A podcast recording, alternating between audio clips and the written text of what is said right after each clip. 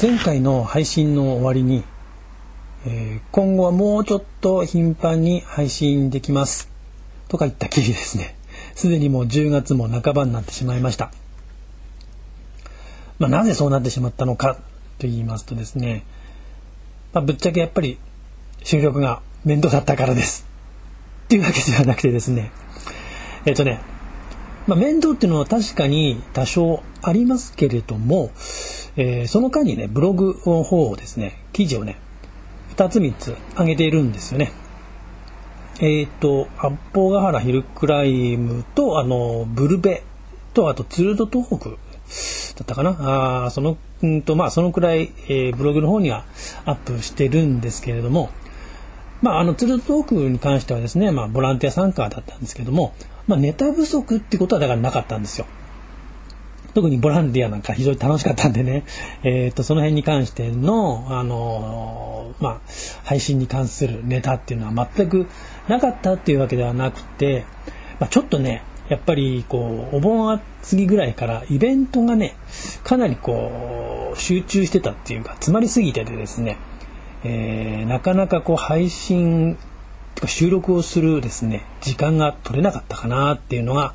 まあ正直なところですかね。あのー、やっぱり1ヶ月に2つ3つ出ちゃうとですね、どうしても仕事の方にも幸せが来ますので、えー、その辺、えー、かなりこう、伸び伸びになってしまったあという理由でございます。というわけでですね、ポッドキャスト普通の世界始まります。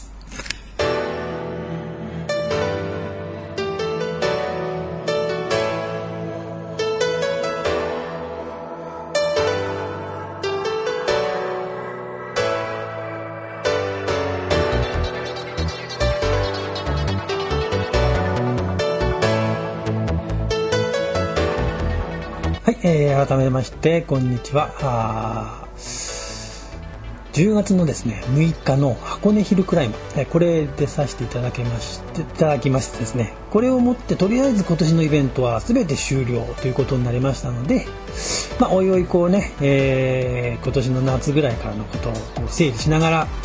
えー、また配信を始めてみ、えー、たいなと思っております。でまあ今年まだあの10月なんですけども結局ですね、えー、ブルベが3本でレースが3本エントリーしていましてですね、まあ、結局ブルベとあとレースの方それぞれ1本ずつ、えー、DFS、まあ、走れなかったんでね、えー、実装は4本。特にね、あのー、年の前半の方でね、まあちょっと不幸の方があったりしてですねレースどころではないということでですね、えー、走れなかったんですけどその以降はね、まあ、順調に、えー、出動することができました。であの来年は今のところですね、まあ、ブルペ4本それとレースは3本っていうのを予定しております。でこちらの方がねブルペの方特にあのー、来年は SR 取得しようかなと思っております、えー、目標ですねできるかどうか別として、まあ一応目標にしたいということです。で、えー、まあ、ブルベの話はまた、いずれおいおいしていきたいなと思いますけれども、今回はですね、あの、ヒルクライム、特にヒルクマヒルクライムのレースについてですね、お話をしたいなと思っております。みんな大好きですよね、ヒルクライムね。そうでもないかな。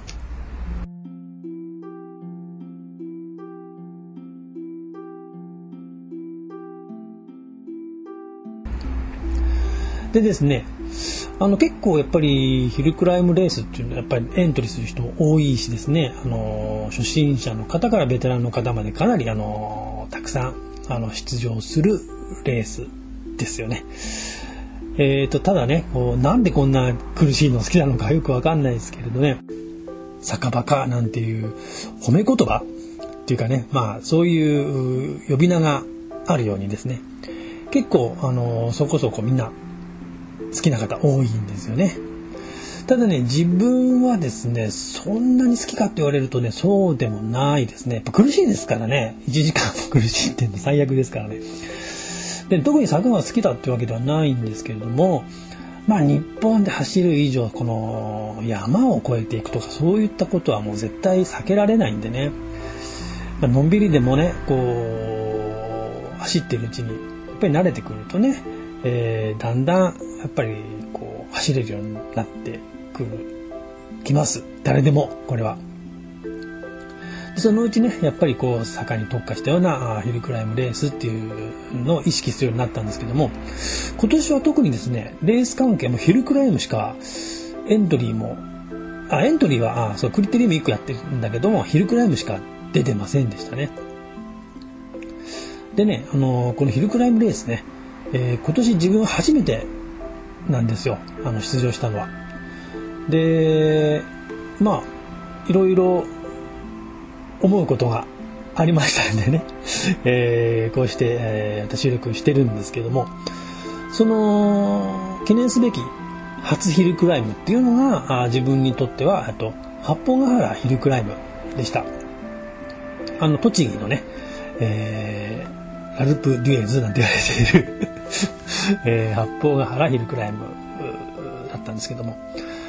まあ、このヒルクライムレースっていうのはね一体どういうものかね全くさっぱり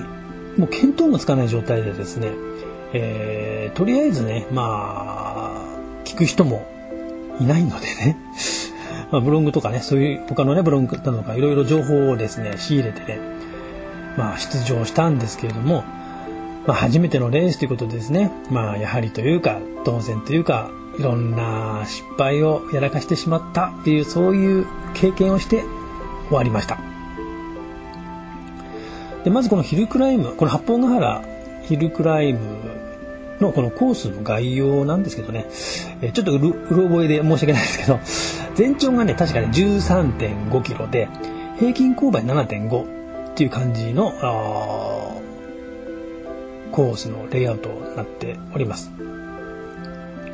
で自分にとってそれがもちろんどういう感じなのかどういうこう厳しさなのかって全く皆目見当もつかない状態でですね、えー、エントリーしたんですけども、まあ後で考えてみるとですね、あの、ヤビツ峠、あの、神奈川の人はかなりあのメジャーな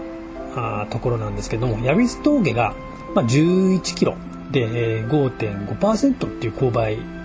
だったと思いますのでね、まあ、平均勾配ね、5.5%だと思いますので、それよりもね、もうちょっときつい感じなのかなっていうそういう感じは持っていました。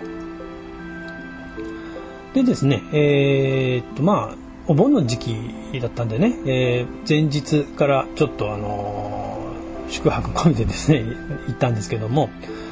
まああの開会式終わるとですねパレードランっていうのがあの、3キロぐらいあったんですよ。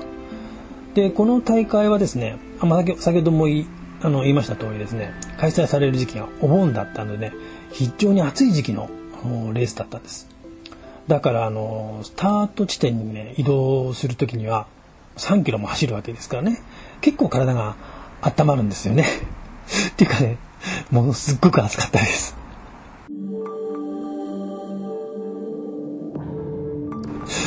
でねその上ですねあの無知の恐ろしさというかね完全にバカだったんですけどこれ自分がね。自転車のね、まあ、重量を当然ヒルクライムレースっていうとですねあの軽い方がいいんだろうと思ってですね。サドルバッグとか、まあ、ツール缶とかねそういうのを外すのはまあ当然あるとは思うんですけどもね。おまけにねボトルも携帯しなかったんですよ。でまあ1時間くらいのねレースだしね必要ないかなとかって思って持っていかなかったんですけどね。初ヒルクライムレースですね。1時間でこの八方ヶ原をこう走りきるっていうこのとんでもなさ。そういうまあ勘違いをしてね、えー、しまったっていうのが非常に大きな失敗でしたね、まあ、初めてのレースでねまあそういうことのアドバイスとかもなかったし、うんまあ、しょうがないっちゃしょうがないんですけどね。でまあ暑い盛りのねパレードランでスタートしますよね。でもうゴール位置ねスタート位置に着いた頃にはですねもう頭の中はね何か飲みたいっていうことでいっぱいになってるんですよね。まあそりゃあまあお盆の時期ね炎天下。しかもね雨上がりでですね湿度も結構高かったんですよ。もちろんあの路面はまだ濡れてる状態だったからそれがこう夏の暑い日でこう乾いている最中というかね非常に湿気も高い状態でした。でねこの時はねさすがにね自分でも気がつきましてね これってやべえやつじゃねえと思ってですねもうスタートすることには他の人の自転車のねあのボトルの方にしか目がいかないっていうもうそういうひどい状態でね、えー、スタートを迎えるということになりました。まあねしょうがないんでねこの山の頂上に行けば なんか飲めんじゃねえのかなとかそういうことぐらいしかね考えてないような感じで、まあ、とてもこれからレースでねどこをどういうふうに、えー、ペース配分で登ろうかとかいうそういうようなことを考えるような状況じゃないっていうことに陥ったことだけはあちょっと大きな失敗だったかなと思いました。あのそんでスタートした後ねあこれもねやっぱり初めてということでですね最初どういうペースで走っていいかは分かんないんですよね。あの八方アーナの場合はとあのー、勾配に入る前ちょっとこうまあ平坦ではないけど23%ぐらいのね、あのー、緩い坂がそうだなどんくらいかな？1キロぐらい続くのかな？でまあどういうペースで走っていいか分かんなかったんですけれども、えー、まあ、思想っていうのはね全くしてなかったんですよ。まあ、エントリーしてから結構時間はあったんですけども特にね今回は前の日休みだったんでね、あのー、前日に、まあ、前日の前日受付あの時にですね前日受付してからでも走ろうかなと思ってはいたんですけどねこの日もですねあんまりにも暑くてですねまあいっかとかって思ってこれもしなかったんですよ、まあ、今の時代はですね YouTube っていう便利なものがありますんでそれをね結構見てたは見てたんですよ。まあここでこんな感じであんな感じでっていうのはね。だからまあ大丈夫じゃねえのかなとかって妙に納得してね、えー、当日を迎えてしまったんですけどもあのー、勾配のですね感じあそういったのも全く分かんなくてですね、まあ、動画だけ見てね走ったんですけどねあのこの動画だけ見て走るっていうのはね全く参考にならないもんなんですね。えーと、実際はねやっぱり動画で何パーセントとか出てね見るのを見るよりも全然きついんですよね。だからねあのー、実際のコースコースっていうのを知ってて動画を見るっていうのはですねこれは非常にまあいろいろな意味で参考になるのかもしれないですけどね。コースを知らないで動画だけ見てあの実装するっていうのはどんなにバカなことなのかっていうのはこのレースを通じて本当によく分かりました。でもうペース配分がまあつかめなかった。でさっきも言ったようにですね最初の1キロ程度は緩い勾配なんだけどもうその後ねもうほぼ緩む箇所がないっていう。コースなんですよ。まあ、中間くらいにね、ちょっとあったかな。あうん、ちょっとあったぐらいで、あとはもう10%切らずっていうような 勾配で延々と登っていくわけなんです。でね、あのー、この日自分が持っているスプロー系の中で一番大きいやつね、あのー、1227ってやつを、1227T ねっていうやつを、えー、ゾンダホイールゾーンダに入れてそれで走ったんですけどね、まあ、フロントは当然インナーで、まあ、遡ってって、まあ、全編通じてほぼ27を使って、えー、ペダルを回すっていう感じでした。それでもね全然ペダル回んないですよね。でねまあ最高見るとねちょいちょいスピードがね8キロとかね9キロとかね10キロとか表示10キロとか、まあ、結構切ってるんですよね。でまあ途中でこれ1時間切りとかもう絶対無理じゃないかと思ってですね もう序盤でもうすぐ分かるっていうそういう走りでしたでねまあ喉も相変わらず乾いてるんだけども中盤あたり過ぎるとね、あのー、給水所が給水所っていうかこうあの手渡しでねコップに水入れあのコップ紙コップにね入れて手渡ししてくれるところがあったんでねこれは渡りに船ということでですね早速こうスピードを落としてねもらいに行きました。でねか紙コップね紙コップに入れた水っていうのは手渡しで飲むのって結構自転車の中で難しいんですよね。あのボトルであの飲む感覚では全然飲めなくてですね。しかもそこまで全力で走ってるわけですからねうまく飲めなくてねほぼ全部こぼしてしまうっていうそういう失態を犯してしまってですねあらとかと思っているうちにまあまあまだ降りてないからあのそのまま進むんだけどももうもう一回あの別の方がねあのまた出てくるんでね今度はねスピードをね最大限に落としてですねもうほぼもう止まるような感じでねでコップ受け取って水を飲もうとするんですけどねこれ飲めないんですねあのもうずっと登ってくるわけですからね。息が上がっててね。水を飲もうなんてもそういう飲めるような状況じゃないんですよね。でまあなんとか一生懸命飲もうとはしたんですけどまあ口に含んだ程度でねほぼ飲めないっていう 感じでした。でまあここもまあ通過していったんですけどね。ただねでもまあやっぱり口の中に水を含んだだけでもね全然違いましたね。でまあなんとかねまあ水の呪縛から あの解き放たれましてですね落ち着きを取り戻してまたあの回らないペダルをねなんとか回し続けてですねなんとかまあ走り切りました。えー、まあ最後はね坂あと何キロで出てくんだけどねあと何百メートルとかまあ最後スパートであのー、登りきれるかなと思ったけどねもう全然もう無理でしたねで結果はですね、えー、1時間10分っていう、えー、タイムでですねもうゴールした後はですね正直なところねこう走り切ったっていうか充実感というよりもねまあ、むしろほとんど失敗だらけだったなっていう ことでですね逆にこう悔いが残るそういうレースでしたね。まあ、まあ、考えてみれば初めてのレースだったしね。全然思想もしてないところ動画しか見てないで走ってるっていうそういう展開だったんでね、まあ、しょうがないってはしょうがないんですけどね。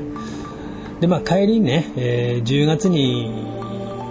開催される予定でまあまああの出たんですけど、まあ、10月に、開催されるこう箱根ヒルクライムね。これも同じようなあのコースレイアウトコースの5倍と距離だったんでね。初めはこれも1時間切るつもりで、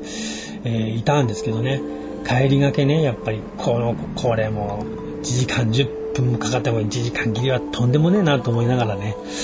えー、やっぱり帰ってきました。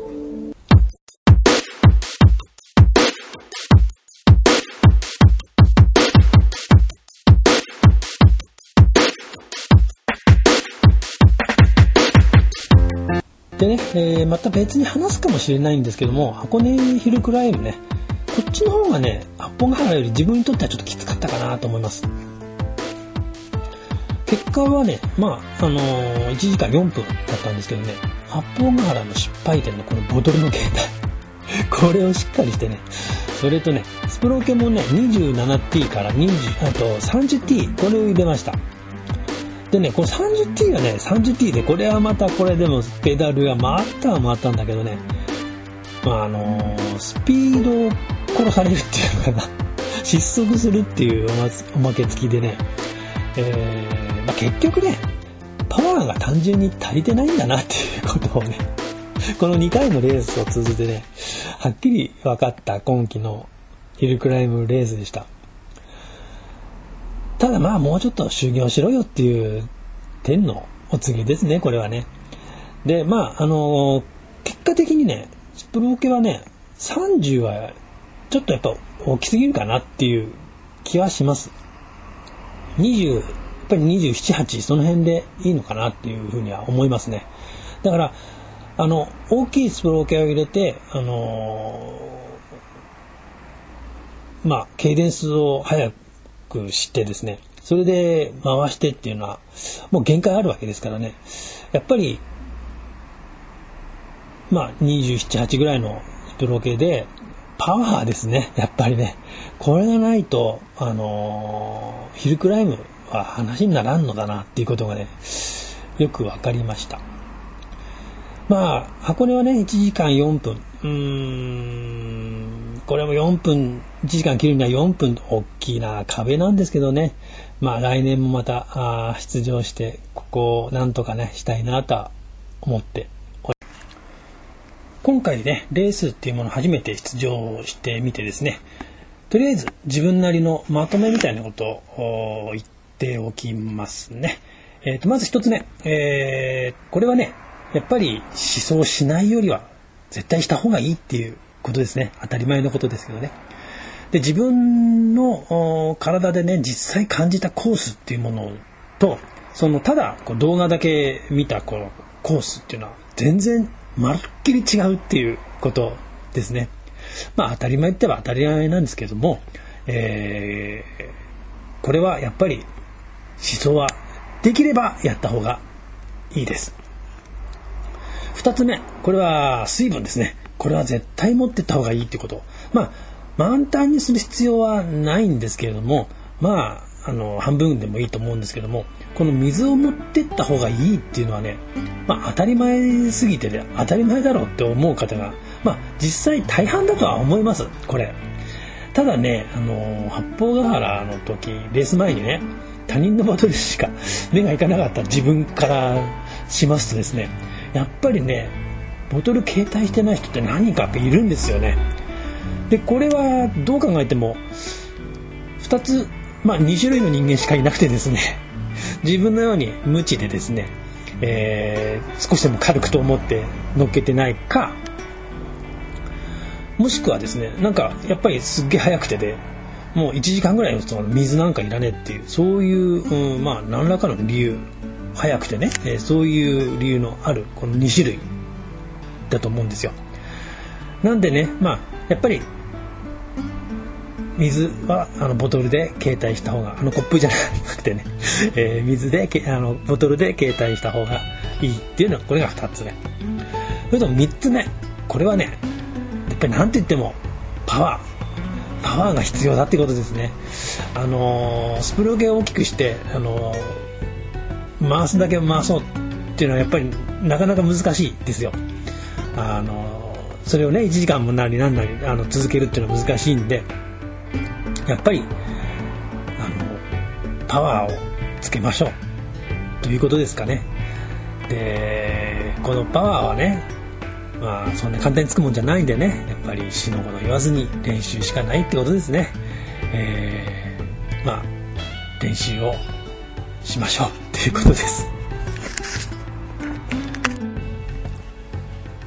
はい、それではですね、今回のお話は、まあ、ヒルクライムのレースについてのお話でした。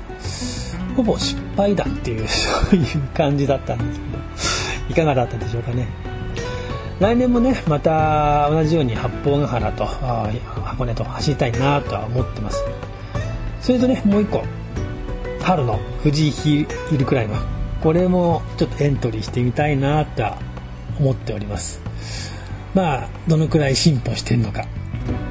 いやむしろ退化してるんじゃないかっていうことがね、えー、はっきり分かるのがこのヒルクライムレースでですね、まあ、非常に怖いといえば怖いんですけどね。まああのー、13キロくらいそのくらいの距離のねレースだったらやっぱり1時間を切るというのはね一つの目標こになりやすいのでね、えー、それを励みにね練習を継続していきたいなとは思っております。それではね、えー、今回はヒルクライムレースの話だったんですけども、えー、この辺で、えー、終わりにしたいと思います。えそれでは皆様聞いてくれてありがとうございました。また近いうちにね、えー、いろいろ配信したいなとは 思っておりますのでね、ぜひまた、えお会いいたしましょう。それでは今回はこの辺で、えおしまいにします。それではさようなら。